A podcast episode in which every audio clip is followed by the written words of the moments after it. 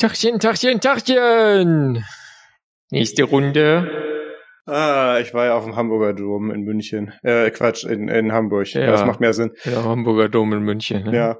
Ich habe dann auch recht schnell festgestellt, dass ich aus dem Alter, glaube ich, raus bin. Ich war auf einem so einem Fahrgeschäft, dann so irgendwie so ein Turm, der dich dann irgendwie dann so so so hin und her schleudert. Und so. durch die Gegend kotzt. Ja, Ja, nee, so schlimm war es nicht, aber ich habe dann nach zehn Sekunden festgestellt, ja, war schön, ich wäre dann fertig. Also, ja.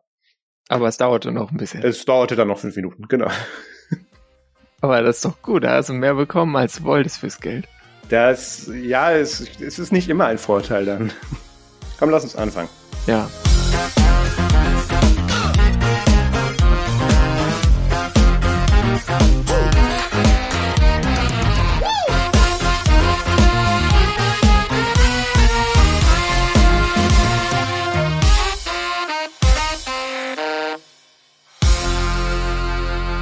Hallo und herzlich willkommen zu Technik Technik Folge 146. Heute ist der 3. September 2021. Mein Name ist Maus Quabeck und mit dabei ist der Peter Mack. Guten äh, Tag. Beste Lebensform. Seasonal Greetings. Äh, Ja, genau. Macht's, macht's. Äh, ihr wisst schon. Tageszeit unabhängige Grüße.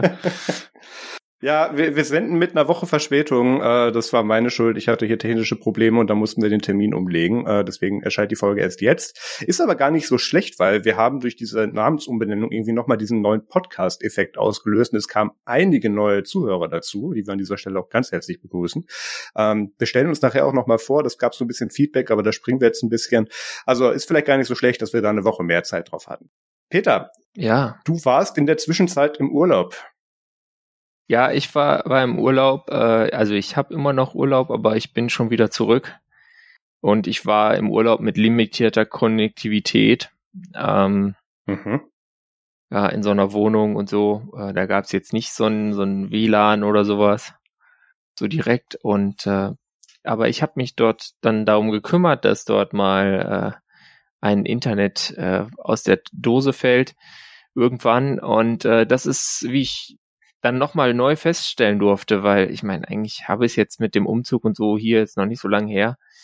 Äh, eigentlich hätte es mir noch bekannter sein müssen, aber irgendwie war ich dann doch schockiert, äh, wie das in diesem Land so ist, dass du da so ein äh, Ding dir klickst irgendwie, du machst so einen Anbietervergleich, okay, es gibt eh nur DSL an dem Standort, das heißt, kannst dann gucken, welcher von diesen äh, verschiedenen Resellern günst, äh, sinnvolle Bedingungen hat für das, was du machen willst. In dem Fall ist es so, dass da ähm, dann ein Vertrag, der monatlich kündbar ist, vorzuziehen ist Mhm. äh, zu gegenüber dem Standard 24 Monatszeug, womit dann schon mal viele Anbieter raus sind. Man landet dann bei diesen mit äh, die irgendwie Luft heißen, ne? weißt schon, ähm, oder Sauerstoff, weil man dann bei, ja bei den Sauerstoffmolekülen und ähm, äh, ja, äh, dann stellst du fest, es dauert irgendwie 15 Tage, äh, bis der mal geschaltet werden kann und da muss dann auch ein Techniker kommen von der Telekom an einem bestimmten Tag, da muss dann auch jemand da sein, das muss man dann auch noch organisieren und so. Wieder so das 8 bis 18 Uhr Zeitfenster. Äh, nee, nee, man kann tatsächlich das kürzer machen, also irgendwie 8 bis 12 und 12 bis 16 Uhr. Ob das dann tatsächlich so funktioniert, Äh, ja. anderes Thema. Aber äh, ich, ich hoffe also ja, wenn ich dann da irgendwann jetzt dann wahrscheinlich äh, selber noch hinfahren darf, äh, um das zu regeln vollends.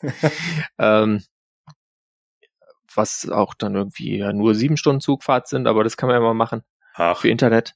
klar. Äh, jedenfalls, ich muss dann mich erinnern, dass ich irgendwann mal was gesehen habe, dass es äh, oder gelesen haben meine, dass es Länder gibt, wo man einfach da seinen Router anstöpselt ans Kabel und dann äh, kommt da so eine Anbieterauswahl und dann kannst du dir die Konditionen durchlesen, dann klickst du die ein und dann läuft das. Nee, das ist, ich glaube, du verwechselst das mit dem CCC-Camp. Ja, nee, ich meine, es gibt schon irgendwo. Sogar in Europa. Ja. Aber äh, jedenfalls nicht, nicht in Deutschland und schon gar nicht in Deutschland auf dem Land. Und äh, das ist irgendwie schon so eine ziemlich kaputte Situation. Also da wünsche ich mir, dass da vielleicht äh, die nächste Bundesregierung. Ach nee, komm, lassen wir es. ähm, Jedenfalls, ich hatte limitiertes Internet. Äh, ich hatte dann noch so ein weiteres Problem, und zwar, wenn du dann nur mobile Daten hast und du bist in so einem Haus drin, dann kann es ja sein, dass du in diesem Haus dann also du hast eigentlich von allem mal Signal, was es so gibt. Ne? Du hast mal 3G-Signal, du hast mal LTE-Signal und du hast mal 2G-Signal, ja, Edge.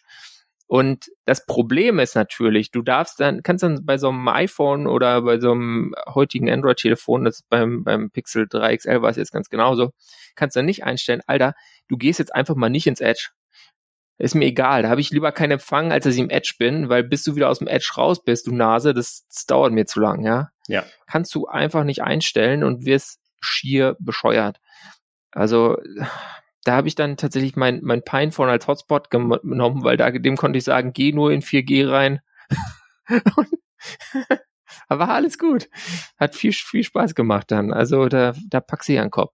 Das Coole ist äh, jetzt durch diese ganze 5G-Verarsche in den USA, wo es dann auf dem LTE-Subnetz dann irgendwie 5GE oder 5G Plus oder sowas dann gibt, was ja. aber auch nur schlechteres LTE ist, als wenn du normales LTE nimmst. Da kannst du tatsächlich einstellen, was du dann behalten möchtest. Also die Funktion kam hm. dadurch jetzt noch mal ein bisschen hoch. Ich nehme an, uns wird es in fünf Jahren in Deutschland dann auch irgendwie eilen. Ja, das kann gut sein. Ich meine mich auch dunkel zu erinnern, dass irgendwie beim iPhone 4S oder so, dem konnte ich auch sagen, geh nur in 2G und nur, nur, nur in 3G genau, oder sowas. Nur 3G. Da ging das noch.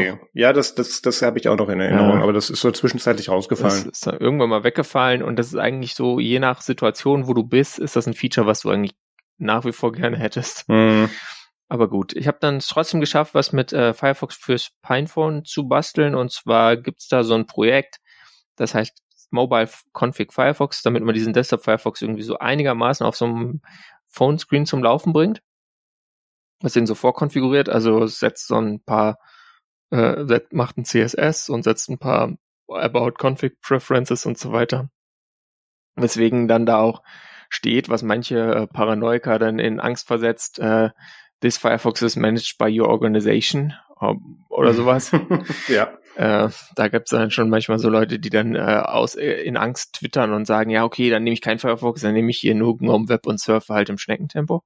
Mhm. Kann man machen, muss man aber nicht.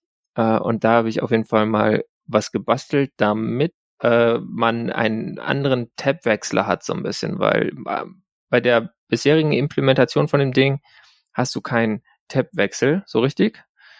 Äh, du kannst dann mehrere Tabs aufmachen, aber die werden dann natürlich sehr klein so nebeneinander auf diesem, wenn, also wenn du ein Telefon halt so im Portrait-Modus hältst, wo du standesmäßig halt hältst. Äh, und das, das funktioniert halt so bis drei Tabs und dann wird's echt eklig. Und manchmal hat man ja mehr als drei Tabs, selbst auf so einem äh, Low-Powered Device wie dem Pinephone. Und es gibt im Firefox ja dieses Overflow-Menü, was dann irgendwann kommt. Und zwar kommt es genau dann, also das ist so neben den, den Buttons zum Zumachen, neben dem New Tab-Button ist das so ein Pfeil, der nach unten zeigt und da sind dann die ganzen offenen Tabs drin und Oft kann man da durchscrollen, wenn man so ein Multitabber ist wie ich. Und das kommt immer dann, wenn äh, quasi die min bei Mindestbreite der Tabs äh, die Leiste voll ist. Ah. Dann kommt dieses Overflow-Menü quasi. Also habe ich mich hingesetzt, habe mir gedacht, okay, bastelst du jetzt so, setzt einfach diese Mindestbreite von dem Tab standardmäßig auf irgendwas, was so breit ist, dass dieses Ding immer da ist bei einem Tab. Ja. Ja, bin dann bei 280 Pixeln rausgekommen, weil sonst bei mehr war dann der, der Tab-Schließen-Button weg. Das war dann unpraktisch. Aber das habe ich mal gemacht, so aus Spaß.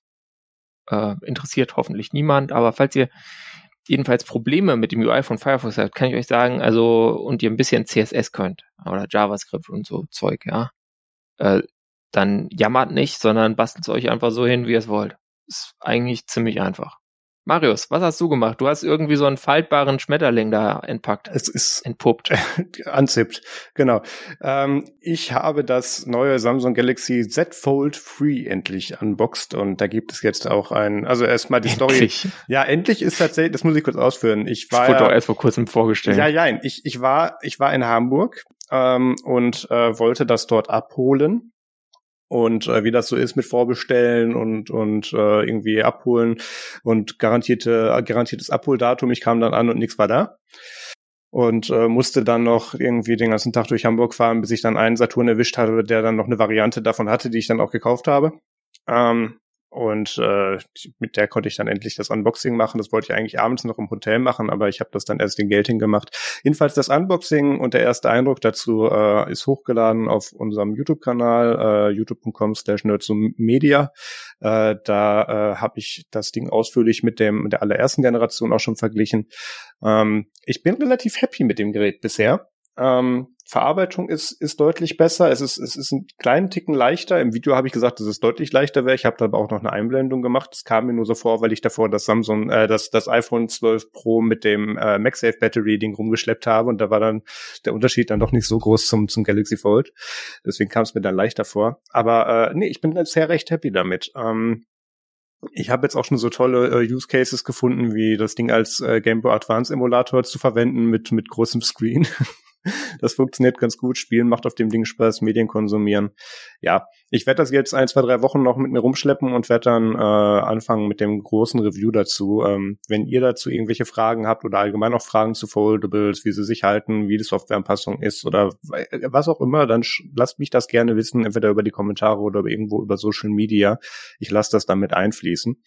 Ähm, dann haben wir hier jetzt auch noch so eine Story verlinkt dazu, die hat eigentlich nicht in, in die Themen gepasst, aber ich, ich schneide sie ganz kurz an. Äh, wenn man den Bootloader anlockt, funktionieren die Kameras nicht mehr. Das klingt erstmal ziemlich affig, hat aber tatsächlich den logischen Hintergrund, dass die Kameras äh, auch mit diesem Face Unlock Feature, was mit Samsung Knox abgesichert ist, äh, irgendwie zusammenhängen. Und ähm, mhm. wenn das eben deaktiviert wird, funktioniert auch der Sicherheitschip beziehungsweise die Verbindung zu den Kameras nicht mehr so richtig. Ist so erinnert so ein bisschen an die alte Story mit, wenn du dir von irgendeinem äh, äh, Supermarkt Handy-Reparaturladen deinen dein, äh, Touch-ID-Button auswechseln hast lassen, dass dann das Motherboard gesagt hat, nee, kenne ich nicht, mache ich nicht. Ähm, ja. Ist so ein bisschen die Geschichte. Ich nehme an, dass es da demnächst Software-Fix zu gibt.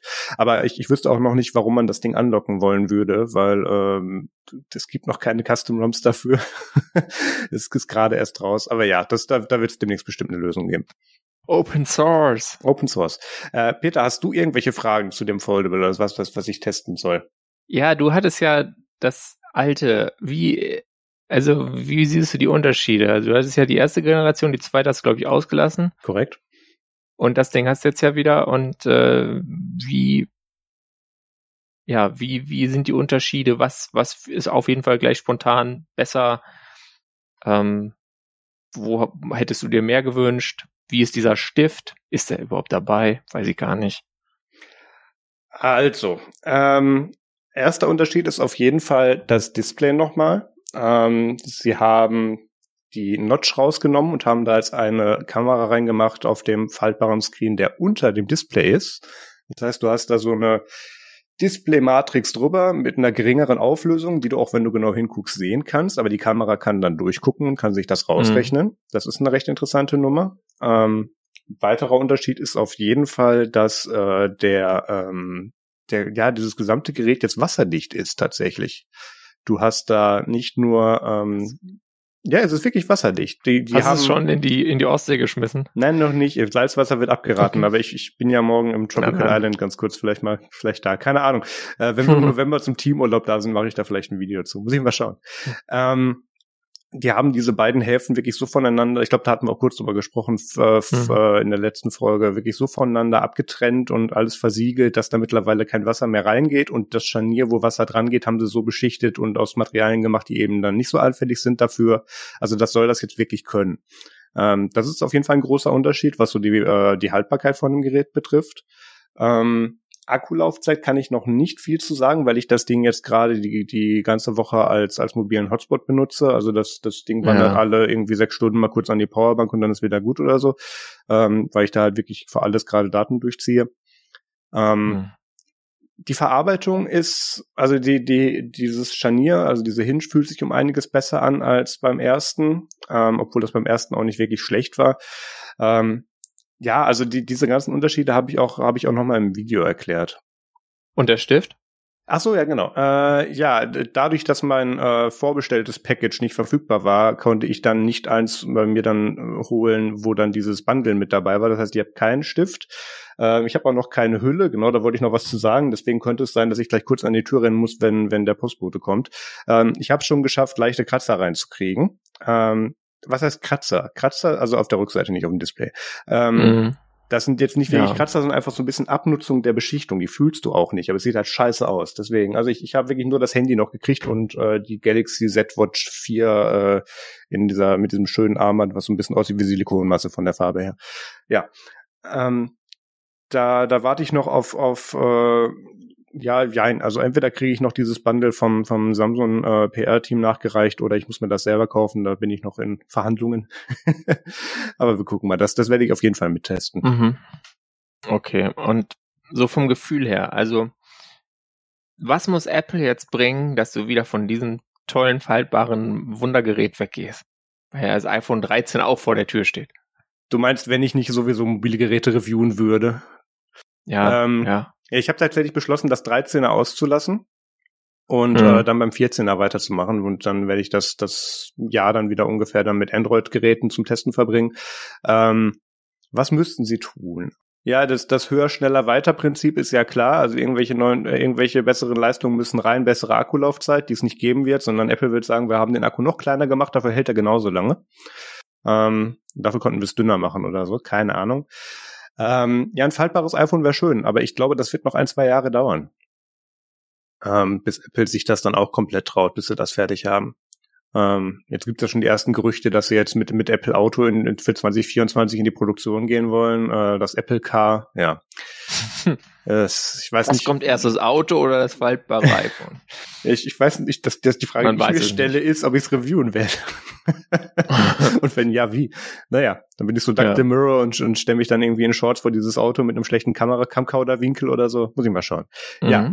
Nee, ich, ich mag DAX-Videos tatsächlich sehr. Ähm, ja, es, ja, faltbar müsste raus. Also ich werde aufs, aufs ich werde sehr wahrscheinlich dann äh, wieder aufs iPhone 14 dann wechseln, wenn es dann draußen ist, äh, weil ich da so ein bisschen diese Abwechslung auch mag.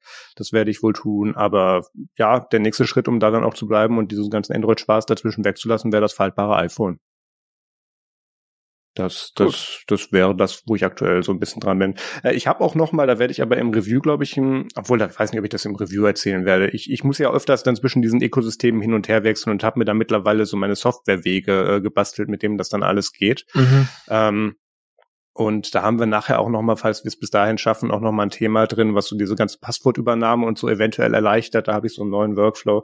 Ähm, es, es geht wesentlich einfacher. Ich habe jetzt die letzten vier Monate, glaube ich, fünf verschiedene Android-Phones in den Händen gehabt und jeweils auch getestet für ein paar Wochen und benutzt. Also wirklich dann auch als einzelnes, als einziges Gerät genutzt, so.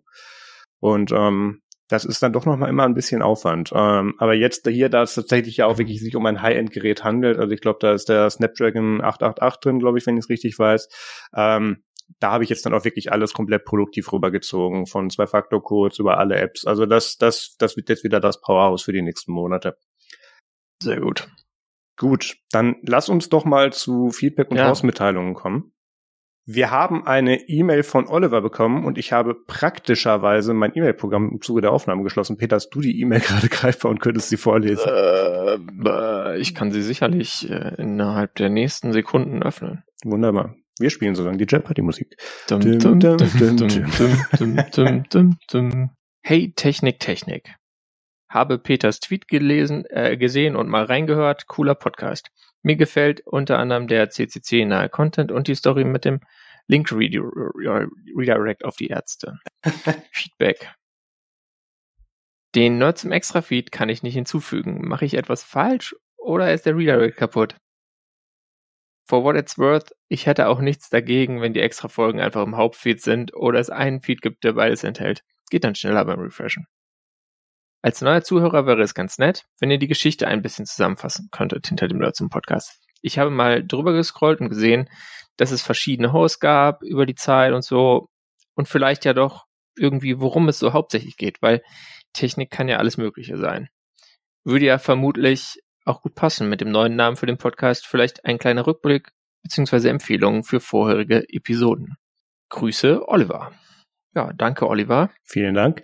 Ähm, kurz zu dem Feed. Ähm, ich habe die Problematik nachstellen können. Das Problem ist, äh, der Redirect ist eigentlich nur auf den alten Nerdzoom-Feed gesetzt und nicht für Nerdzoom extra. Ich weiß noch nicht, warum das greift. Ich habe da hier mit Erik Tolbert äh, von Podglove habe ich da einen Bug zu offen. Ähm, sobald das gelöst ist, können wir da auch wieder Nerdzoom extra Folgen nachreichen. Ähm, aktuell kann man die Nerdzoom extra Folgen nur über die Website nerdzoom.de hören. Das ist aktuell die Einschränkung. Der Feed leitet nicht richtig um. Das, das werden wir aber noch beheben. Ähm, dazu, ob wir ein Feed machen, wo beides reinläuft, dann ist wieder die Frage, ob wir dann alle anderen Nerds und Media Formate, darüber erzählen wir nachher auch noch kurz was, dann auch mit reinnehmen oder so. Ich, ich, ich weiß nicht, ob, ob das ist dann auch wieder mit, mit Submitten und da dann Stats tracken und da da gucken, dass die Leute sich dann den richtigen Feed krallen und dann nicht wundern, warum da das ganze andere drin ist. Das, ja. das müssen wir uns mal genau überlegen, aber äh, die Idee steht auf der Liste, genau. Geht so Feed-Zusammenfügerei nicht auch mit so hier Feed, diesem FYYD Podcast Directory da? Schon, ich muss das aber trotzdem irgendwo einreichen. Ja, nee, ich meine, also wenn man das selber machen will, könnte man so, das ja. auch so machen. Vielleicht. Das, das könnte man tun. Ja, aber behebt die Problematik ah. mit Nerds zum Extra gerade noch nicht. Aber da, Nö, da bin ich das dran, das, das, das kriegen wir auch noch gelöst. Ähm, die nächste Nerds zum Extra Folge ist jetzt ja auch noch nicht wirklich geplant. Das ist ja immer so, wenn, keine Ahnung, entweder ein neues Star Trek rauskommt und Mario und ich uns darüber unterhalten oder wenn irgendwas anderes gerade passiert. Das kriegen wir dann bis dahin oder im Zuge der Folge dann gelöst. So, dann hat Oliver noch um eine kleine Vorstellung gebeten, um was es hier eigentlich ja. geht und was so diese Historie dieses Podcasts war. Soll ich anfangen oder möchte ich? Ich war ja früher da. Ja, fang du an. Du bist ja von Anfang an dabei. Ich, ich habe keine das, Ahnung. Ja. Ähm, es fing alles, und da mache ich vielleicht die Vorstellung mit rein, ähm, so 20 2015 ungefähr an mit dem Ubuntu Fun Podcast. UbuntuFun.de war ein, war ein Blog, der sich, äh, wie man dem Namen entnehmen kann, größtenteils mit Ubuntu beschäftigt hat, mit irgendwelchen App-Reviews, App-Empfehlungen, äh, ganz viel im Bereich Ubuntu Phone damals noch. Ähm, da äh, habe ich dann, bin ich dann irgendwie, glaube nach zwei Monaten Bestehen des Projektes bin ich da dann hinzugestoßen und habe da dann auch angefangen, Sachen zu schreiben und dieses, dieses ganze Content-Line-Up zu erweitern damals und ähm, war auch sehr, sehr tief in dieser ganzen Thematik rund um Ubuntu Phone drin und alle, alle Mailinglisten, alle Bugtracker, alles mögliche und das Schöne war, Canonical hat das ja damals wirklich alles out in the open entwickelt. Das heißt, wenn du wusstest, wo du suchen musst, konntest du dir da wirklich deine Features und so weiter selber schon zusammenreimen und so. Also da da, konnte ich extrem viel Content damals zu beitragen. Das war auch einer der Gründe, warum Ubuntu Fun relativ erfolgreich war. Und da haben wir dann irgendwann 2015 dann den äh, Ubuntu Fun Podcast zu dran gehangen. Damals in der Urbesetzung, lass mich nicht lügen, mit Simon Raffiner, aka Sturmflut, Ilonka Oettershagen, Max Christen und mir, wenn ich mich richtig erinnere.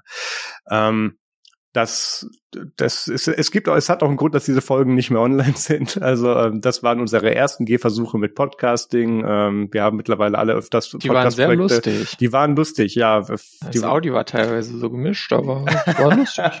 ja, die klangen auch alle gar nicht so gut. Nee, also ähm, das war so im Prinzip, wir schneiden mit und laden das danach hoch und nicht äh, Marius ver verwendet sechs Stunden irgendwie pro Folge und bearbeitet das Ganze noch. Ja, das kam später. Äh, das ist ja auch überschätzt. Ja, das, wer will schon gut klingendes Audio im Podcast haben, weiß ich auch nicht. Ja, ähm, da haben wir uns dann eben wirklich viel mit mit äh, dem ganzen Thema rund um Ubuntu und Canonical beschäftigt. Ich war auch auf sämtlichen und gehe auch immer noch auf sämtliche UbuCons. Ich war auf dem Mobile World Congress damals öfters, auch ein paar Mal mit dem Max dann, wo wir uns dann die Ubuntu Phones dann nochmal zusammengesucht haben und dann noch mit Entwicklern gesprochen haben. Und wir haben Interviews mit Max Shuttleworth geführt, dem CEO, Chairman, äh, je nachdem wie der Wind steht, was er gerade ist, von Canonical. Und ähm, da haben wir eben sehr viel, sehr viel Content in diese Richtung zusammengetragen. Dann, äh, Sie gerade selber nachgucken, seit wann gibt es denn Nerdzoom? Wann war der erste Nerdzoom-Beitrag? Es müsste 2017 gewesen sein, glaube ich, weil wir hatten irgendwann das Problem bei Ubuntu Fun, dass der damalige äh, ja, Mensch, der das Zepter da in der Hand hatte, genau, 15. September 2017. Wir wollten eigentlich Anfang 2018 online gehen und ich habe es dann nicht mehr ausgehalten und habe dann auf Go gedrückt. Ähm, der damalige Mensch, der das Zepter bei Ubuntu Fun in der Hand halte, hatte, ähm, war irgendwann äh, AWOL und war irgendwie nicht mehr aufzufinden oder nur noch ganz selten irgendwie zu kriegen und dann gingen auch manchmal administrative Sachen runter äh, äh, unter wie Domains verlängern oder irgendwie zeitnah auf irgendwelche Requests zu antworten, weil wir irgendwie auf Reisen wollten. Und damals haben dann Max Christen und ich uns entschlossen, ähm, Max war damals auch schon Autor auf nerdsum.de, äh, auf, auf Ubuntu Fun später auf nerdsum.de, haben dann beschlossen, dass wir das Projekt Projekt verlassen und unser eigenes machen, weil wir einfach nicht mehr wussten, ob die Webseite nächste Woche noch steht oder so. Das war alles nicht so schön. Und ähm, haben dann bei nerdzoom.de einen Blog aufgemacht und auch einen Podcast, beides so mit dem Scope, wie es auch im Titel steht, irgendwas mit Technik. Damals war das hauptsächlich, damals war das bei mir noch sehr viel Desktop-Linux-Kram. Äh, später dann auch, äh, weiß nicht, ob das noch mit Max war, aber später dann auch sehr viel Apple-Sachen, ähm, Open Source, Netzpolitik, ähm, ja, alles so, was ungefähr in dem Rahmen sich abspielte. Und irgendwann war Max dann mal ähm, ich glaube, mal eine Woche nicht verfügbar oder sowas und wir haben einen Ersatz gesucht. Und Peter hat den Fehler gemacht und auf Twitter geschrieben, jo, da kann ich, ich bewerbe mich als Ersatz für, ich, ich bewerbe mich als Urlaubsvertretung für Max. Und dann blieb er hängen. Ja, ja, das war irgend so ein August. Welches Jahr war das? In 2018? Könnt die Twitter-DM raussuchen, aber 2018 ja. 2018 oder so, Juli, August 2018 irgendwie. Und dann war ich da da und dann war ich später zum Jahresende im gleichen Jahr nochmal da und im 2019 war ich dann mal eine Zeit lang äh, Co-Host. Nach dem Kongress irgendwann, da hatten wir uns dann gesehen. Kann uns dann irgendwie auch persönlich. Und äh, ja, dann bin ich wieder ausgestiegen und Pierre hat übernommen. Korrekt. Äh, Pierre Goldenbogen, mein Geschäftspartner genau. bei Nerdzoom Media und auch Contributor bei nerdzoom.de auf dem Blog. Wir kommen auch gleich nochmal dazu, was Nerdzoom Media ist, damit wir den ganzen Bogen das machen. Ähm, fanden auch einige Leute echt hilarious, als ich denen dann erzählt habe, ja, also ich habe aufgehört, das macht jetzt einer, der heißt Pierre. Die dachten, ich hätte irgendwie, wird sie verarschen. Okay, ist der Name so ungewöhnlich bei euch da oben, oder? Nee, weil von Peter auf Pierre. Ach so, ja, okay. Ähm, mhm. Ja, äh, Pierre ist dann eingesprungen für, ich glaube, irgendwie 20, 30 Folgen. Ähm, ich glaube, Peter, du hast dein Studium fertig gemacht. Irgendwie sowas war da, oder? Genau, ich musste da so eine Abschlussarbeit schreiben. Ja, das war schon so stressig genug neben der Arbeit. genau. Ähm, Pierre, äh, äh, genau, wir, wir kommen gleich zu Nerds Media. Ähm, jedenfalls dann, dann kam Peter zurück und ähm, dann, ich glaube, 40 Folgen später oder sowas haben wir dann festgestellt, dass der Nerdzoom Blog und Podcast sich so ein bisschen gegenseitig beißen, weil der Blog hat halt ähm, das so ein bisschen den Scope eben sehr detaillierte Testberichte, irgendwelche Reviews zu schreiben, auch ein bisschen was mit Video. Und ähm, der Podcast hat aber irgendwann äh, so ein bisschen Überhand genommen und dadurch, dass die Blog Beiträge weniger fragmentiert erschienen als der äh, Podcast, wurden die so ein bisschen weg, weggeschwemmt und deswegen haben wir uns dazu entschieden, das Ganze aufzuteilen. Also nerdsum.de als Blog gibt es weiterhin und ähm, Technik Technik ist es dann im Prinzip der ausgelagerte Podcast, der dann auch speziell nur ein Podcast ist, wo wir uns dann nicht noch irgendwie mit Content-Trennung beschäftigen müssen. Das war so der, der Hintergrund. So, jetzt ganz kurz zu Nerdzoom Media und was ich da eigentlich alles mache. Also ähm, ich bin Teil selbstständiger Geschäftsführer einer Mediaagentur, die sich Nerdzoom Media nennt. Ähm, wir machen dort alles von irgendwelchen Werbeberatungen, Social Media Kampagnen, Video- und Audioproduktionen ähm, bis hin, gut, gerade erstelle ich sogar eine Webseite für irgendjemanden, also wirklich Multimedia-Dienstleistungen. Ähm, der Pierre Goldenbogen ist da mein Geschäftspartner bei ähm, der mich dabei mit unterstützt und der dabei mitwirkt. Ähm, und Nerdzoom Media ist im Prinzip ähm, so der, der, ja, der Träger von diesen ganzen Projekten wie nerdzoom.de, Basszoom, früher auch LibreZoom, jetzt auch Technik Technik und ähm, noch ein paar andere Sachen und äh, produziert in dem Fall über mich dann diese Podcasts. Ansonsten, ich, ich hatte so eine ganz kurze dunkle Vergangenheit. Irgendwie vor zehn Jahren war ich mal äh, Musiker auf YouTube und habe da verschiedenste Sachen gemacht. Mittlerweile ähm, mache ich äh, nur noch auf Twitch irgendwelche Gaming-Livestreams und ähm, mache eben aber auch für nerdsum.de auf YouTube oder für Nerdsum Media auf YouTube die Testberichte für Video, also Videotestberichte. Da wollen wir jetzt gerade wieder reinkommen. Das hatten wir damals bei Ubuntu Fund schon mal so angefangen. Das hat sehr viel Spaß gemacht und das möchte ich jetzt bei bei Nerdsum auch wieder voranbringen. So, da kommt das ein bisschen her. Habe ich irgendwas vergessen, Peter? Ich denke nicht. Äh, was ich noch erwähnen möchte, ist die äh, Spezialfolge Nummer 100 des äh, Nerdsum Podcasts. Da haben wir einen Link in die Show Notes gepasst. Die ist vielleicht auch so eine kleine Übersicht. So ja, da haben wir auch einen kleinen Rückblick gemacht, glaube ich, ja, am Anfang. Was so war, ja, und ist. Genau. So, äh, ich sehe gerade, wir sind jetzt schon bei knapp einer halben Stunde. Wir müssen noch das Gewinnspiel machen ja. und kommen dann ist zum Follow-up. Themen haben wir auch das noch. Wird, das wird interessant. Äh, wir werden wahrscheinlich ein bisschen das was weglassen müssen. Na gut, ähm, ja. wir haben in der letzten Folge ja verkündet, dass wir mit ähm, NitroKey ein äh, ein Gewinnspiel äh, zusammen machen, nämlich die äh, NitroKey Nextbox, die wir in einer, die wir in der letzten Nerdzoom-Folge, die es die noch Nerdzoom hieß, auch reviewt haben und die verlosen wir. Und ähm, da gab es ja die Bedingung, dass man bitte auf äh, auf Twitter dem dem Nerd so äh, dem Technik Technik jetzt komme ich völlig durch in der Nähe dem Technik Technik Account auch folgt. Äh, der ist übrigens ein bisschen Trigger happy. Ich habe da so mit if this then that so automatische Retweets gemacht und dann geht das manchmal doppelt und dreifach. Ich weiß, da muss ich noch mal ran. Ähm, und äh, da haben wir äh, eben die Bedingung gehabt, ihr müsst folgen und ihr müsst die Folge, die Initiale von Technik Technik retweeten mit einem Text. Und das haben auch viele gemacht. Vielen Dank für die Teilnahme. Und ich habe hier in einem Gewinnspielgenerator auch tatsächlich alle, die das gemacht haben, jetzt hier drin. Ich kopiere das gerade nochmal alles für den Fall, dass das gleich nicht funktioniert. So, und jetzt drücken wir hier mal auf Auslosen. For 19 Page expired. Gut, dass ich es nochmal kopiert habe. So, das machen wir nochmal. äh, so. Neuladen, einfügen und die ganzen Zeilen weg und auslosen. Jetzt aber. So, ach wie schön. Ähm, gewonnen hat Thomas Heim at Clusterfreak auf Twitter. Ähm, Thomas ist tatsächlich auch einer, den Namen lese ich schon seit Ubuntu Fun-Tagen. Das freut mich gerade sehr. Ähm, Thomas, ich werde dir nachher auf, äh, wenn die Folge draußen ist, auf Twitter auch nochmal schreiben, beziehungsweise ich glaube, du bist doch in unserem Chat, also nerdsum.de slash chat, da läuft das ja auch alles zusammen. Ähm, und dann gucken wir mal wegen Adresse und dann geht das an dich raus. Ähm, es gab auch einige Nachfragen, warum denn jetzt Mastodon davon ausgeschlossen war und äh, das, das hat verschiedenste Gründe, also einfach, weil du auf Twitter auch neue Leute, die nicht bereits auf diesem, diesem Technik-Circle sind, eben erreichen kannst und wir das dann anders bewerben konnten. Es wird auch noch andere Gewinnspiele geben, wo dann auch andere Plattformen mitspielen spielen können. Also das war jetzt einfach nur initial Kickoff für den Twitter-Account.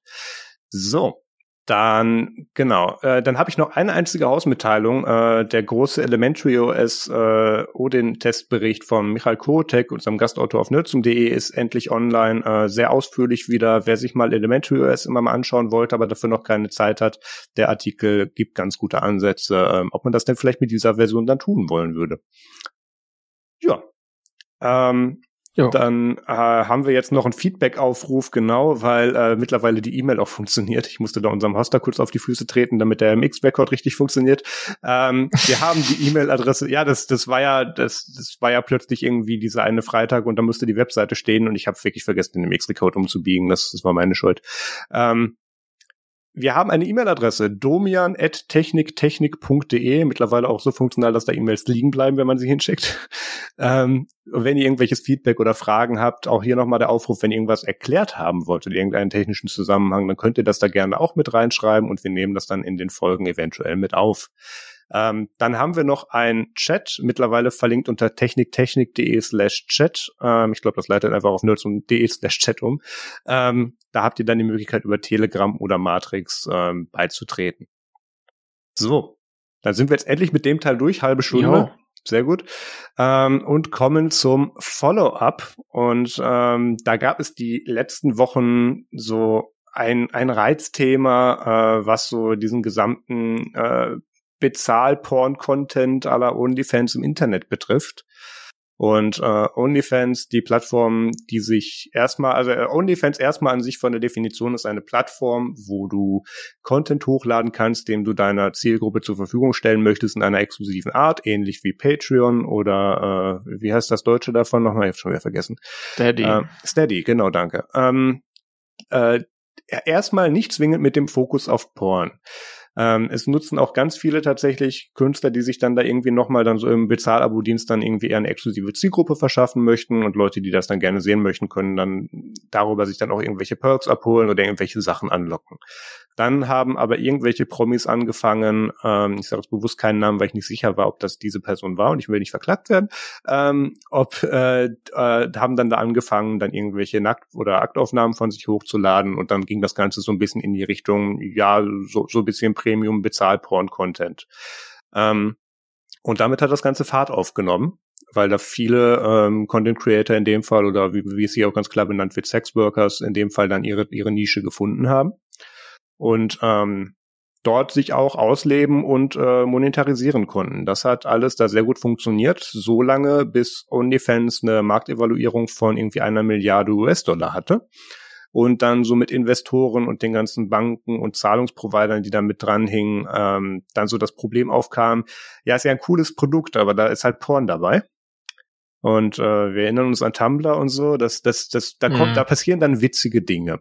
Und OnlyFans hat, ist dann hingegangen und hat gesagt, ja, äh, wir haben da jetzt so eine neue Policy, ähm, ihr, ihr, ihr dürft keinen Porn mehr auf der Plattform machen. Und äh, da gab es dann einen großen Aufschrei und äh, ja, wo sollen denn jetzt die ganzen anderen hin? Äh, du sagst ganz offen, Nerds Media tut für einige OnlyFans oder auch OnlyFans-Creators tatsächlich auch Content bearbeiten. Von daher habe ich da ein bisschen Hintergrundwissen. Ähm, da gab es dann die ganz große Panik mit, jetzt geht's dann zu Just for Fans oder irgendwelche anderen Plattformen, die sich dann da versucht haben, äh, mhm. darüber die, die User irgendwie abzufangen. Ähm, was OnlyFans hier, also die, die reine Problematik ist wirklich, dass OnlyFans so groß wurde, ganz einfach, weil es diese Sexworker-Nische darin gibt. Und das ist auch eigentlich nicht eine Nische, das ist ein großer Bestandteil, wenn nicht sogar der größere Bestandteil dieser Plattform. Und da jetzt hinzugehen als Betreiber und zu sagen, ja, äh, Edge, das, das Beste und das Allerwahrscheinlichste, weswegen ihr auf unserer Plattform seid, dürft ihr jetzt nicht mehr, kam nicht so gut an. Und ähm, ich bin überrascht. Ist seltsam, ne? Komisch. Ja, ähm, das, das äh, hat so weite Kreise gezogen, dass ein paar Tage später OnlyFans komplett zurückgerudert ist und gesagt hat, ja, äh, nee, doch nicht. Wäre aber schöner gewesen, wenn sie es so gesagt hätten, weil was sie tatsächlich geschrieben haben, ist, dass sie diese neue Policy jetzt erstmal auf unbestimmte Zeit suspenden, also pausieren, nicht einführen, nicht einführen werden, was natürlich sehr viel Interpretationsspielraum offen lässt, dass sie das vielleicht irgendwann doch tun. Und ähm, die Problematik dahinter war, wie schon gesagt, ähm, dass da anscheinend wirklich die Banken und Zahlungsprovider äh, hingegangen sind und gesagt haben, äh, ja, wir möchten nicht solche Zahlungen verarbeiten. Äh, Stripe hat da interessante Policies, ähm, Mastercard ist da ein bisschen relaxter. Ähm, aber es ist halt schwierig, weil du hast allgemein, also es ist nicht so, dass die Banken großartig das Problem mit Porn hätten. Ähm, Sex Sales und so weiter ist kein Problem. Das Problem ist, dass diese Art von Transaktionen öfters mit irgendwelchen Refunds und Bearbeitungsgebühren ähm, ja belastet ist, weil häufig irgendwelche äh, Teenies die Kreditkarte ihrer Eltern nehmen und die Eltern dann sagen, nee, nee, war ich nicht, stornier das. So, es ist einfach ein, einfach statistisch ein sehr hoher Bearbeitungsaufwand bei dieser Art von Transaktionen ist da dabei. Deswegen sind die Banken da ein bisschen härter drauf. Es, ich weiß nicht, wie, wie tiefer wir da noch einsteigen wollen. Ähm, OnlyFans hat da dann auch irgendwann in ihren Tweets dann geschrieben, ja, hier Dear Sex Workers, wo sie es dann auch wirklich so benannt haben und auch gesagt haben, hier, das Zitat ist, the OnlyFans community would not be what it is today without you. Ähm, und später sind sie dann wieder zurückgegangen und haben das dann nur wieder auf Content Creator gemacht und so, ja. Es, es, es ist ein bisschen unklar, ja wie lange ähm, das noch so bleiben wird oder bis OnlyFans wieder auf die Idee kommt, weil wenn halt deren Zahlungsprovider sagen oder deren Zahlungsabwickler sagen, ja, nee, euer Geld möchten wir nicht, dann ist das ein Problem der Plattform. Auf jeden Fall. Also da ist irgendwie die Sache nach wie vor ein bisschen im Flow und es gibt ja anscheinend auch innerhalb von äh, der OnlyFans ja Geschäftsführung oder so, mhm. da hat man den Eindruck, dass es da auch widerstreitende Kräfte gibt. Also die einen, die sagen, ja, nee, also das schaffen wir schon ohne diese Leute, die uns groß gemacht haben und die anderen, die halt sagen, ja, ist vielleicht jetzt nicht so gut, dass wir jetzt unsere Hauptleute hier rauskannten auch. Weil ich weiß nicht, also OnlyFans hat schon äh, einen anderen Ruf insgesamt als Patreon, weil sie eben so viel äh, in dem Bereich auch haben. Es ist interessant, dass du da Patreon so ansprichst. Ähm, auf, auf Patreon sind die Policies da etwas strenger, was den, ja. was den ja, pornografischen Content angeht. Ähm, das ist so lange okay, solange du halt dabei cosplayst. Ähm, es, ist, es klingt platt, aber es ist so. so ähm, die neue Pol ja, das ist, ist solange du, du dabei irgendwelche Kostüme anhast, ja okay. das, ja, es ich ist, es ist etwas. Ach Gottchen, ja, ich wusste, dass jetzt sowas kommt. Ähm, es ist etwas komplizierter, aber das ist ungefähr die Richtung. Äh, wo du angesprochen, gerade nochmal angesprochen hast, dass man jetzt eben den Hauptteil des Contents von der Plattform verbannen wollte. Ähm, OnlyFans hatte halt wirklich von Anfang an diesen Scope, da eben eine Premium-Interaktionsmöglichkeit für Fans zu sein und dann da eben Inhalte auszutauschen, mhm. die dann die breite Masse nicht kriegt, nicht zwingend Porn. Und ich kenne tatsächlich auch viele Künstler, teils auch beruflich oder über, über zum Media auch, die ähm, das genau für diese Zwecke nutzen. Also da irgendwelche Singer-Songwriter, die irgendwelche Lyrics-Checks ja. machen und Abstimmungen oder sowas darüber oder da noch mal tiefer mit ihren Fans oder, oder Followern interagieren, das gibt es durchaus. Ähm, und da hat auch OnlyFans, oder es ist, es ist gerumort, dass OnlyFans da auch überlegt hat, das Ganze aufzusplitten. OnlyFans Safe for Work oder sowas stand mal im Raum, mhm. wo dann eben ganz klar diese beiden Seiten voneinander getrennt sein sollen. Ähm, da kann ich schon nachvollziehen, wenn sie das jetzt auch noch machen, aber sie können und und dann vielleicht irgendwann, wenn sie dann hingehen und sagen, sie machen jetzt OnlyFans for Sex oder was auch immer dann hin und das dann eben als Plattform aufteilen und da dann aber einen guten Migrationsweg für die Creators mit dabei haben und so, das das könnte ich mir noch vorstellen, dass sie das machen und das wäre wahrscheinlich auch nicht so tragisch. Aber sich ganz mhm. von diesem Metier zu trennen, glaube ich, macht einfach keinen Sinn, äh, weil dafür gibt es wirklich genug andere Plattformen. Dieses Just for Fans, was ich wirklich also das hat im Prinzip den gleichen Ansatz wie OnlyFans, aber die haben auch ganz klar gesagt, äh, Sex Workers, you're welcome, ähm, alles gleich hier. Ähm, wir nehmen euer Geld auch gerne. Oder die 30, 20 Prozent davon, was auch immer. Ja, hm. ähm, da gibt's dann ja auch noch die Thematik dahinter, dass diese Apps nicht in den App Store dürfen, weil, weil äh, ja. Apple ja sagt, Pornografie gibt es nicht äh, außer die, gegen die wir in euren iCloud-Fotos filtern.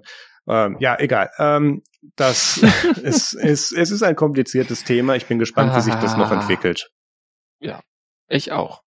Ja, was es auch noch gibt, äh, neben so Plattformen, sind auch ist diese Software, mit der man so Webseiten anschaut, Webbrowser. Und da gibt's ja diese Firma namens Microsoft, die irgendwie so eine beherrschende Stellung hat, äh, die Was? jetzt ein neues Betriebssystem rausbringt namens Windows 11. Und äh, in Windows 11 wird es schwieriger werden, den äh, Standardbrowser zu wechseln, soweit man das jetzt absehen kann. Also das offizielle Release von Windows 11 wird am 5. Oktober sein. Bis dahin kann natürlich schon noch äh, sich ein bisschen was tun, aber so wie es aussieht, äh, wird es schwieriger, da den Standardbrowser zu wechseln.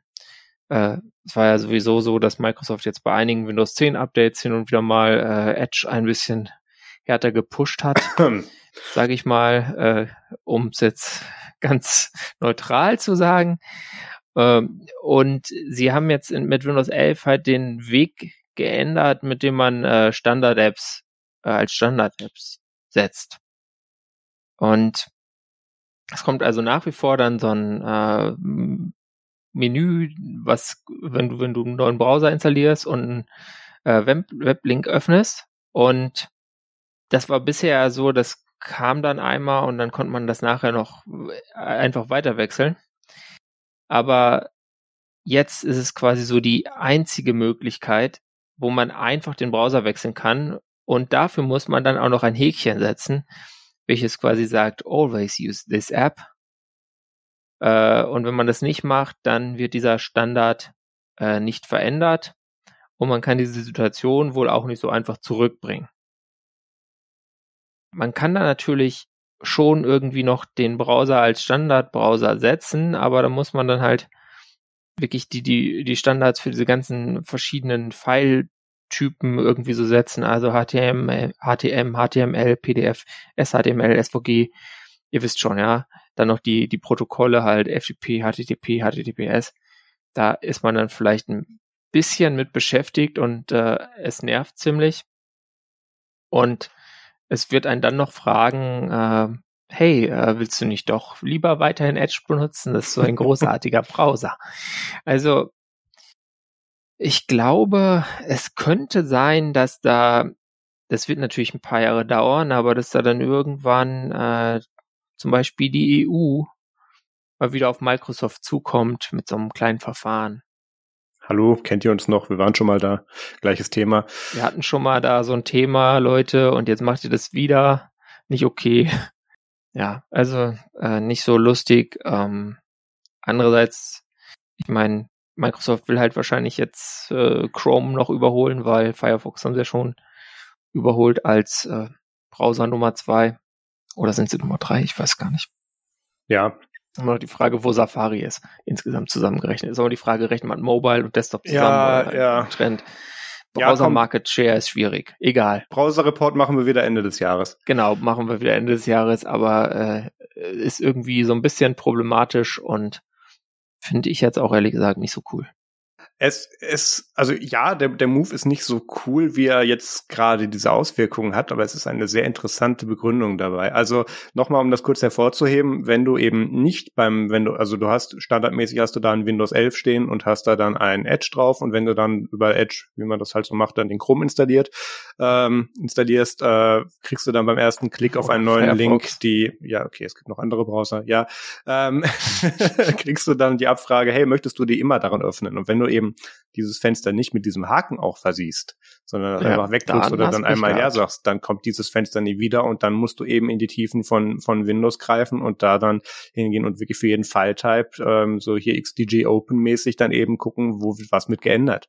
Ähm, Yay. Und äh, die Begründung ist aber ist aber interessant, weil sie sagen, ja, sie wollten da noch mehr granulare Kontrollmöglichkeiten, wie man das in Zukunft machen möchte, geben.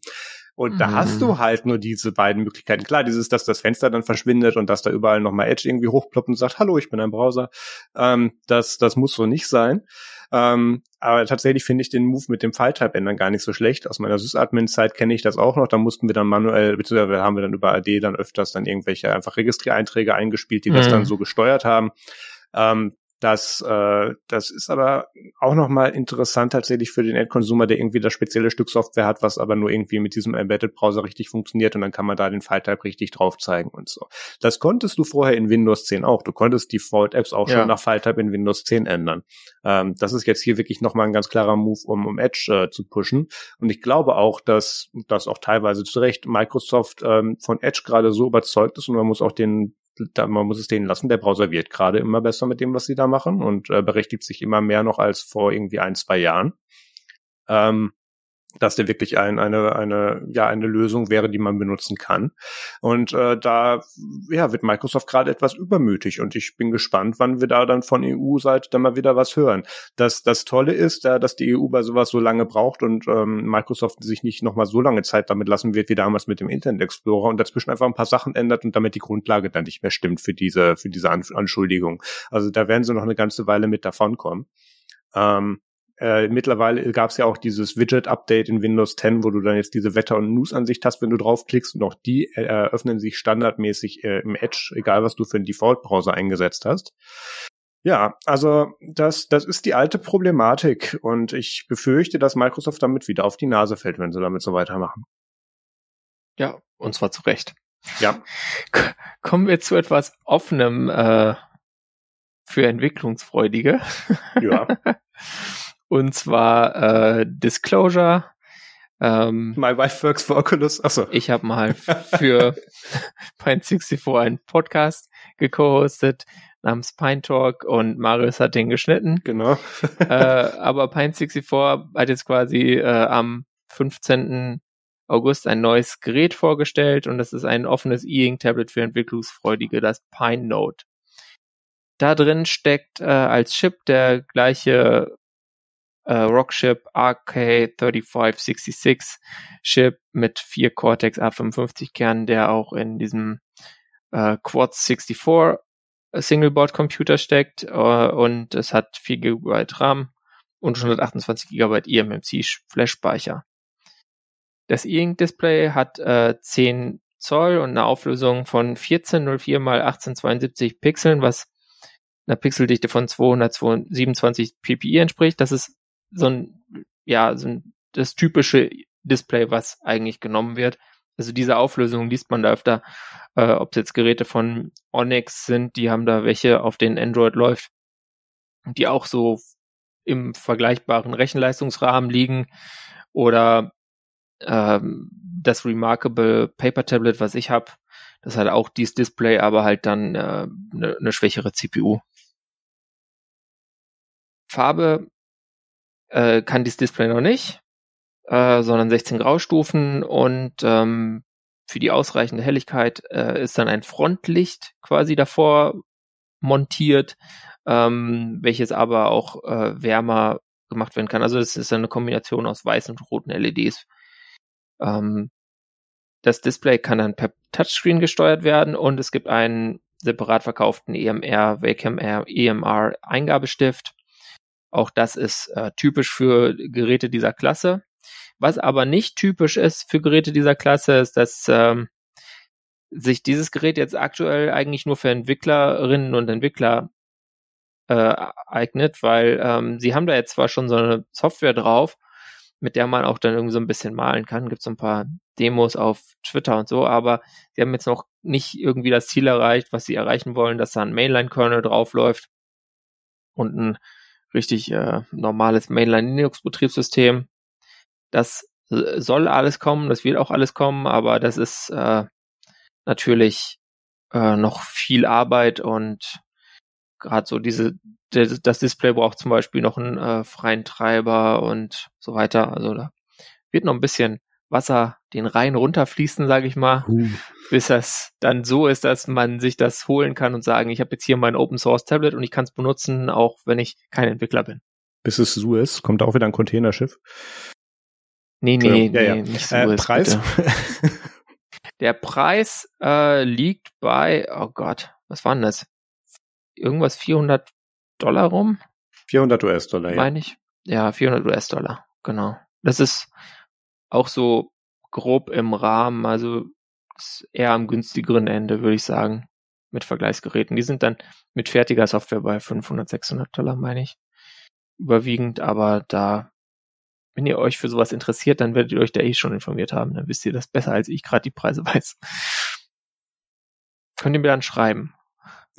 Ich finde die Produktnische etwas interessant, weil das ja jetzt nicht wirklich äh, ein E-Ink E-Book-Reader, sondern wirklich für Note-Taking gedacht, also Notizen ja. schreiben. Dafür finde ich es ein bisschen viel Geld. Andererseits ähm, ist jetzt auch wieder die Frage, was die nächsten Revisionen davon dann eben kosten werden. Und äh, Pine64 hat ja auch dieses, diese Philosophie, wir machen hier mal Hardware und gucken, dass die so gut es geht hackbar ist und ihr macht die Software und dann spielen wir irgendwann zusammen und verkaufen das so. Das hat ja bei dem PineTap, beim PinePhone, bei den ganzen anderen Geräten auch schon funktioniert ja, nicht, ich würde nicht sagen, nicht nur Note-Taking. Also es ist wirklich was, ich habe ja Sun Remarkable und habe es auch viel benutzt. Es ist wirklich interessant für Leute, die viel äh, mit äh, PD, also technischen PDFs, PDF-E-Books und so zu tun haben. Wenn du wissenschaftlich arbeitest und dann immer diese ganzen PDF-Paper hast, die kannst du auf so einem normalen E-Reader kannst du die vergessen. Das heißt, du kannst sie auf ein Tablet tun oder halt auf so ein E-Ink-Tablet. Ja. Und da ist dann das E-Ink-Tablet äh, unter Umständen auf die Dauer angenehmer äh, für die Handhabung. Wenn du dir dann da gleich die Notizen mit dem Stift reinmachen kannst, dann äh, ist es also schon mehr als jetzt nur so, ich äh, sch schreibe mir da mein, mein Kram zusammen. Aber ja, also klar. E-Books genau. wirst du damit auch lesen können, wenn halt die Software da ist. Ja. Aber mit 10 Zoll ist das mehr was für Leute, die ähm, ja äh, nicht äh, so 100% Sehkraft haben, sage ich mal. Aber das ist auch noch ein Einsatzbereich. Genau, aber bei meiner Oma geht so die Sehkraft jetzt halt auch zu Neige und da haben wir jetzt auch schon so, so eine Lupe, mit der sie dann über einem Tablet dann, dann das richtig lesen kann und so. Da habe ich auch schon überlegt, ob wir das mal ausprobieren werden. Ähm, da, ähm, ja, das, da, da wird es dann interessant, wo dann wirklich die, die Zielgruppenausrichtung für dieses Tablet dann ist, weil irgendwann später stellt sich dann die Frage, was, was machen wir bezüglich Ökosystem? Welche Stores von anderen Produkten können wir irgendwie integrieren oder zumindest Dateikompatibilität feststellen. Also das, das, da sind man aber noch aber weit gedacht. Da sind wir noch, ja, ich wollte gerade sagen, da sind wir noch eine ganze, eine ganze, ganze Weile von weg. Mir kommt gerade das, äh, das Vivaldi-Tablet von Aaron Salgo so in den Sinn. Das war, glaube ich, so 2011, 2012. Ähm, oh, das, das hat es nie gegeben. Das hat es nie gegeben, aber, es, aber auch da war, wurden sich bereits alle Fragen gestellt. Ja. Aber das ist ja auch so ein Ding in der Linux-Community äh, und auch gerade in der Hardware-Community. Wir müssen halt alle die Fehler nochmal selber machen und wir lernen nicht. Ähm, obwohl ich hier nee, noch nicht großartig ja. Fehler vorwerfen möchte. Sie, sie behalten sich dem, nee. dem, dem Grundsatz hierbei, dass, dass eben die Hardware geben und so gut es geht Developer-Unterstützung anbieten und da sind sie gerade in den ersten Schritten. Äh, es wird jetzt überlegt äh, mit dem KDE-Entwicklerteam, ob man da eine Plasma-Oberfläche drauf machen soll ähm, und äh, unser Freund Dalton Durst ist da auch irgendwie äh, PM-mäßig mit integriert und äh, den werden wir dazu vielleicht irgendwann auch noch mal befragen. Genau. Mit dem Live. Also ich, ja. ich, ich befrage ihn dazu öfter, ich livestreame ja irgendwie so jedes Wochenende mal mit ihm für, irgendwie eine Stunde. Ach so, dann, dann lohnt es sich ja tatsächlich, diese Livestreams zu gucken. Auch wenn er das Spiel nicht interessiert. Twitch.tv slash Marius Daddelt. So Eigenwerbung Ende. das okay. ist ja cool. Ja. Dann höre ich da mal rein. Ja. Ja, wenn wir schon gerade bei Linux sind, äh, kann man auch noch kurz anmerken, dass Linux jetzt äh, nach der einen Zählweise 30. Geburtstag hatte. Und das ist halt die Ankündigung in der äh, Minix-Mailing-Liste gewesen quasi, wo Linus Torvalds so gesagt hat, ja, ich hatte ja auch, auch mal sowas zusammengebastelt. Ein Hobbyprojekt. Der zweite Geburtstag kommt dann noch ein bisschen später. Das ist dann, äh, wenn der Code äh, veröffentlicht wurde und das war am 17. September 1991. Das ist dann der damals 22-jährige Torvalds, der den Quellcode online gestellt hat. Hey. Ähm, außerdem ist jetzt dann passend dazu äh, Linux 5.14 erschienen. Ähm, da sind wieder viele kleine und größere Änderungen drin. Äh, mich persönlich interessiert vor allem, dass äh, der MediaTek MT 8183 Chipsatz jetzt besser unterstützt wird. Das heißt, ich kann mal wieder mit Linux auf meinem Lenovo Chromebook Duet spielen. Äh, das wird ganz lustig äh, und so weiter. Aber wenn wir schon gerade bei ARM-Chips sind, kann ich ganz schnell ins nächste Thema überleiten. Und zwar gibt's ja diese Firma Imagination, die diese Power VR GPUs machen. Und wir haben ja kürzlich mal über MIPS gesprochen, äh, die mal zu Imagination gehörten, dann aber quasi ja ausgegliedert wurden und jetzt dann gesagt haben, ja, nee, wir entwickeln die MIPS CPU-Architektur nicht weiter, sondern wir machen eine andere RISC-CPU-Architektur und zwar machen wir jetzt auch RISC-V. Und da hat sich jetzt dann Imagination gedacht, hey, krass, äh, vielleicht können wir das auch machen. Machen wir auch mal RISC-V, damit wir dann wieder äh, auch CPUs und vielleicht komplette Systems on a Chip selber anbieten können mit unseren GPUs und äh, AI-Acceleratoren und so weiter. Äh, was auch damals der Plan war, als sie MIPS übernommen haben, das war so eine Reaktion darauf, dass ARM halt angefangen hat, GPUs zu designen, dass Imagination das gemacht hat, da waren die ein bisschen pissed. Dann haben sie gesagt, machen wir jetzt Konkurrenz, hat aber dann nicht so geklappt mit MIPS, muss man einfach sagen, da ist mehr oder weniger nicht wirklich was rausgekommen, was vorzeigbar gewesen wäre. Also es gab irgendwie aus China so ein paar ähm, Chips von einer Firma, deren Namen mir jetzt gerade nicht einfällt, aber sonst äh, war da nichts und auch so ein Development Board dafür mit diesen Ingenic äh, JZ47 ja. ähm, irgendwas Chips. Ja. Ähm, äh, aber sonst, sonst war da nicht viel. Äh, und gut, jetzt haben wir gerade schon über MIPS gesprochen und dazu gibt's dann auch noch was Kleines. Und zwar gibt's ja in China diese auch so ein, so ein Institut für Technologie und die haben ja so eine diese Longson äh, CPUs immer entwickelt gehabt. Ja. Und äh, da haben sie jetzt ja kürzlich gesagt, ja, nee, also wenn jetzt MIPS tot ist, dann, äh, also wir machen jetzt hier unsere eigene Architektur, die heißt dann Long, also mit zwei O, Arch. Und ähm, da arbeiten die jetzt natürlich daran, dass dann der Linux-Kernel da auch Support bekommt. Äh, das Ding ist nur, äh, vor allem kopieren sie gerade MIPS-Code also inwiefern diese Architektur jetzt dann so viel anders ist als vorher, wo sie halt auch einfach MIPS äh, 64 gemacht haben. Ähm, und inwiefern das dann in äh, Mainline gemerged wird, äh, da gibt's auch schon dann so Reviews äh, zu diesem Code, äh, wo dann äh, jemand schreibt, you keep saying not MIPS, and yet all I see is a blind copy of MIPS code. This is still the same antiquated broken MIPS code, only with a different name. Ja. Also schauen wir mal, was Long Arch so gibt. Und äh, ja, das ist irgendwie so, so ein bisschen lustig einfach, dass so manche Sachen einfach nicht sterben und immer weitergehen. Ja, es erinnert mich so ein bisschen an die damalige Exportsperre. Ich weiß nicht, ob sie immer noch äh, gilt von CPUs ähm, im Bereich AMD, wo sie sich dann wirklich die gesamte Epic-Architektur nochmal komplett neu nachgebaut haben. Und das war im Prinzip, also selbst die Bugs waren die gleichen. Also ähm, ja. da, da haben sie gut nachgebaut. Gut. Dann machen wir weiter. Aber ja, womit? Wir machen mit dem Basteltipp weiter und du darfst jetzt wieder mit mal dein Basteltipp. Du musst dein, genau. Ja. Sinnlose Projekte, der Technik, Technik, Basteltipp. Wahrscheinlich äh. nur noch diesmal mit diesem Namen. Äh, und zwar hat jemand was Witziges gemacht und zwar, es gibt ja immer diese Standard, äh, Standardfrage bei so Embedded Hardware, wenn da jemand irgendwie andere Software drauf macht. Und zwar ist es Does it run Doom? Ja. Und das hat jetzt mal jemand gemacht mit so einem äh, Office-Telefon. Und äh, das sieht eigentlich ganz gut aus. Ähm, und ja, keine Ahnung, wenn ihr mal gefeuert werden wollt, könnt ihr das bei eurem Arbeitgeber ja auch machen oder kauft euch privat so, so ein Telefon. Also äh, das ist halt äh, ist halt einfach witzig. Er hat das äh, ziemlich äh, gut beschrieben, wie er das gemacht hat. Der hat das auf einem äh, Polycom Desk Phone gemacht. Das ist ein Polycom VXX 600. Äh, es hat ein äh, 12 Keypad, also die die ganzen Zahlen und hier noch die äh, Pound und das Sternchen. Ja. Wisst schon. Und äh, sie haben, er hat dann, schreibt da den Prozess und man kann das dann tatsächlich auf diesem Telefon spielen, weil da kommt man halt rein über so einen Webserver und es ist, also es ist halt wieder mal so, man sich so denkt, ja, man könnte es sicher bauen, aber man kann es auch so machen, dann ist es lustiger.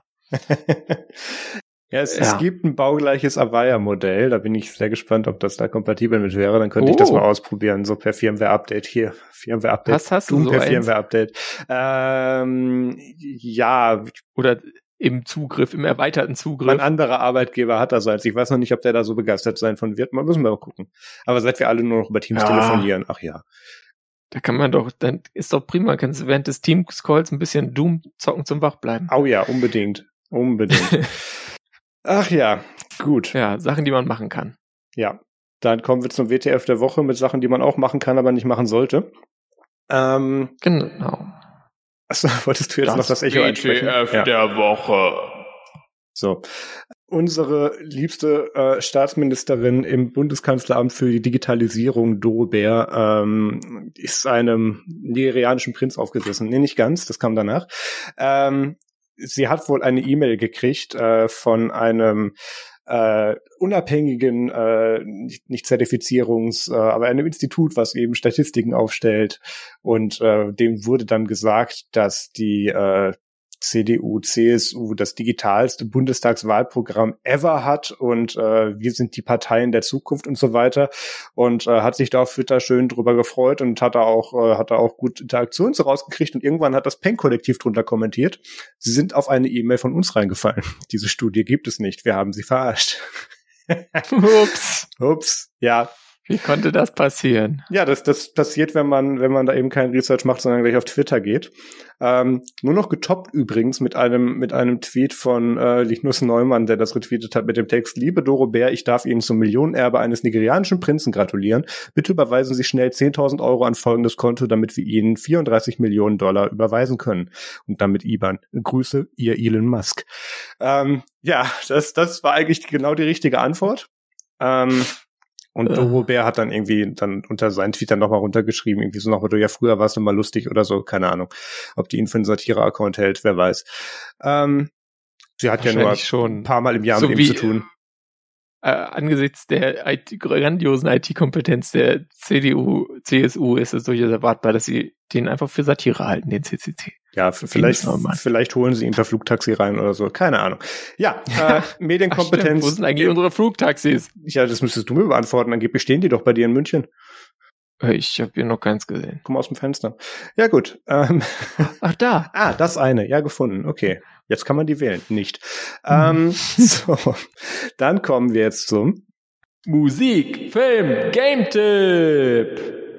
Ja, ich hab, die, ganz, äh, ganz kurz, weil die Frage aufkam. Ich mache das nicht im Edit. Peter hat da so ein, hat da so ein, äh, so ein Mischpult, wo eine Echo-Taste drauf hat und drückt er dann immer. Das bin nicht ich. Eine Effekttaste. Ja, Effekttaste. Effekttaste. Ja, genau das naja, passiert dann egal, immer. Deswegen äh, spreche ich es nicht so häufig an. das ist, ist auf jeden Fall dummer ja. Spaß für Leute wie mich. Ähm, Wunderbar. Jedenfalls äh, habe ich was geguckt und das heißt, im Angesicht des Verbrechens ist irgendwie so eine ARD-Digito-Produktion von 2010, dafür aber relativ gut. Äh, okay. Kann man sich vielleicht mal angucken, wenn man da irgendwo rankommt. Ich habe das so als äh, von DVDs als äh, Videorekorder-Mitschnitt quasi gesehen jetzt. Urlaub ohne Internet. Weißt du, da, da wird man halt erfinderisch, wenn man nicht das Aha. Datenvolumen hat, um jetzt groß Video zu streamen. Ja guckt man mal diese alten DVDs durch, die man noch so rumliegen hat. äh, und dann habe ich zwei Lesetipps. Das eine ist, äh, was Mozilla verblockt hat, und zwar Why are Hyperlinks Blue?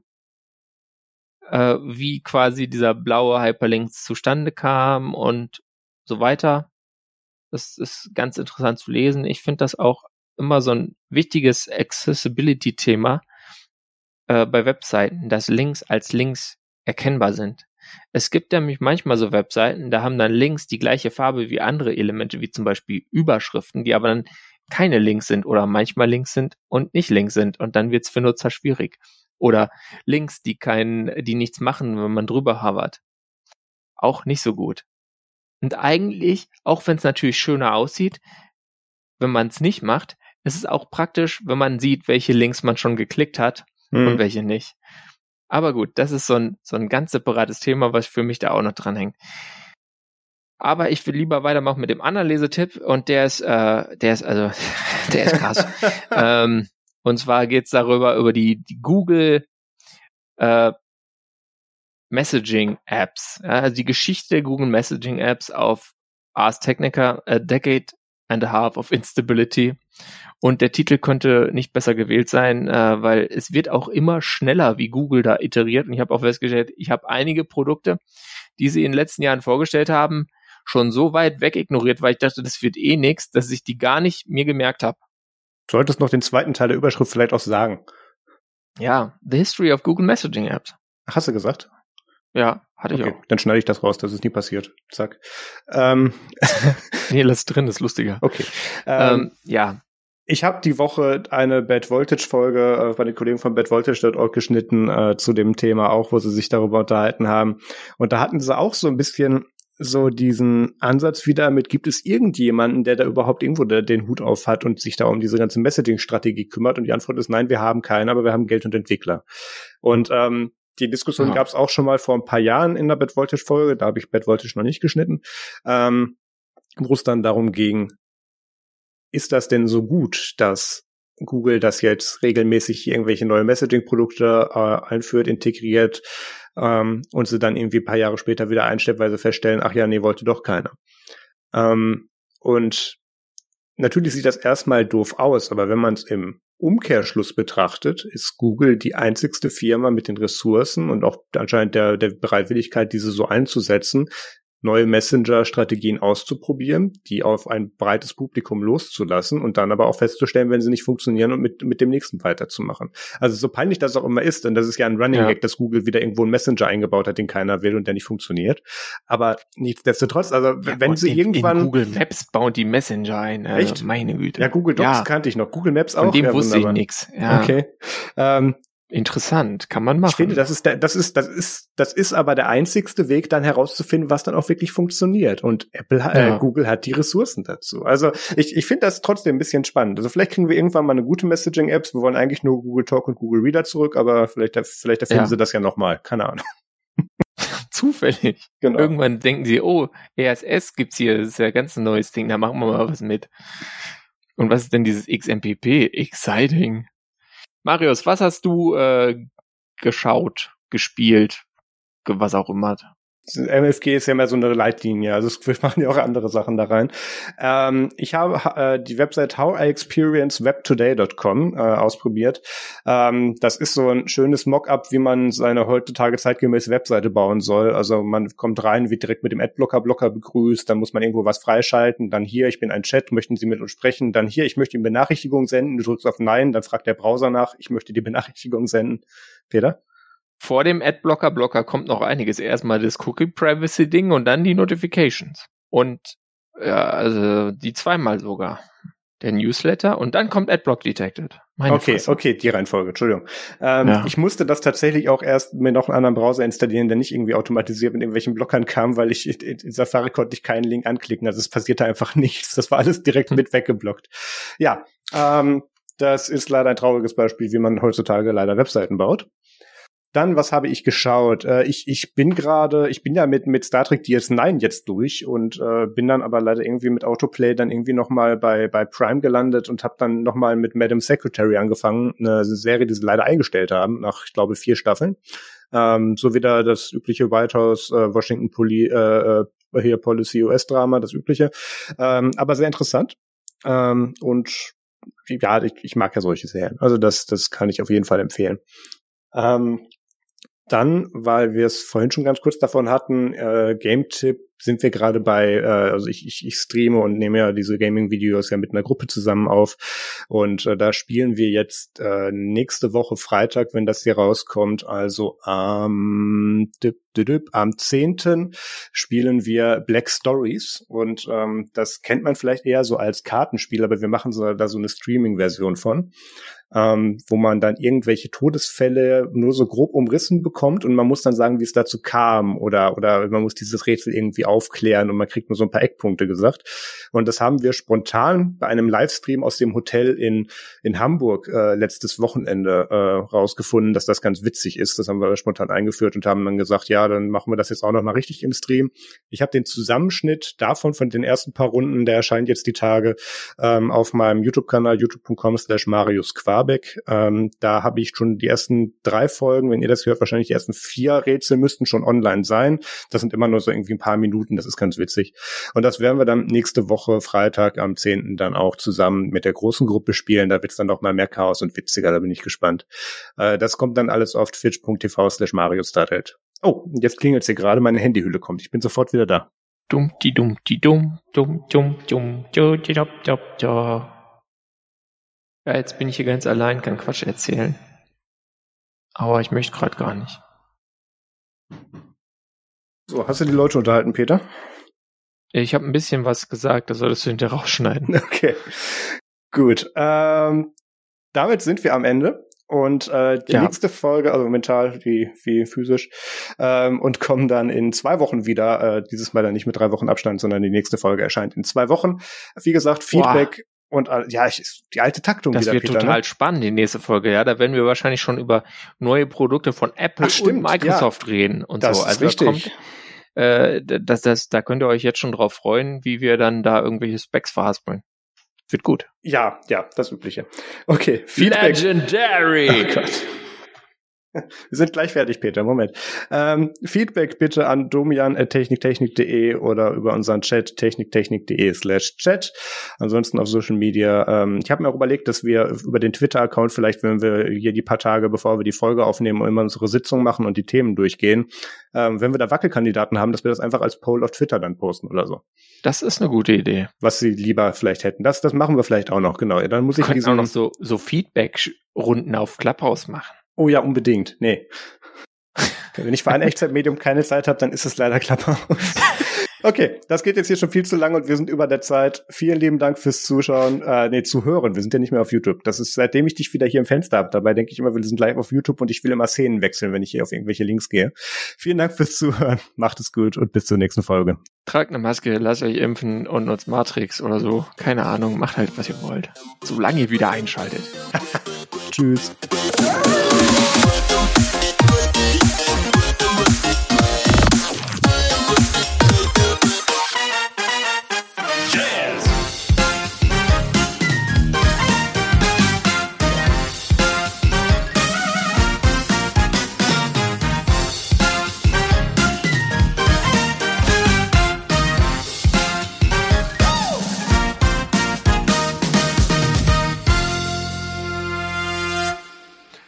Legendary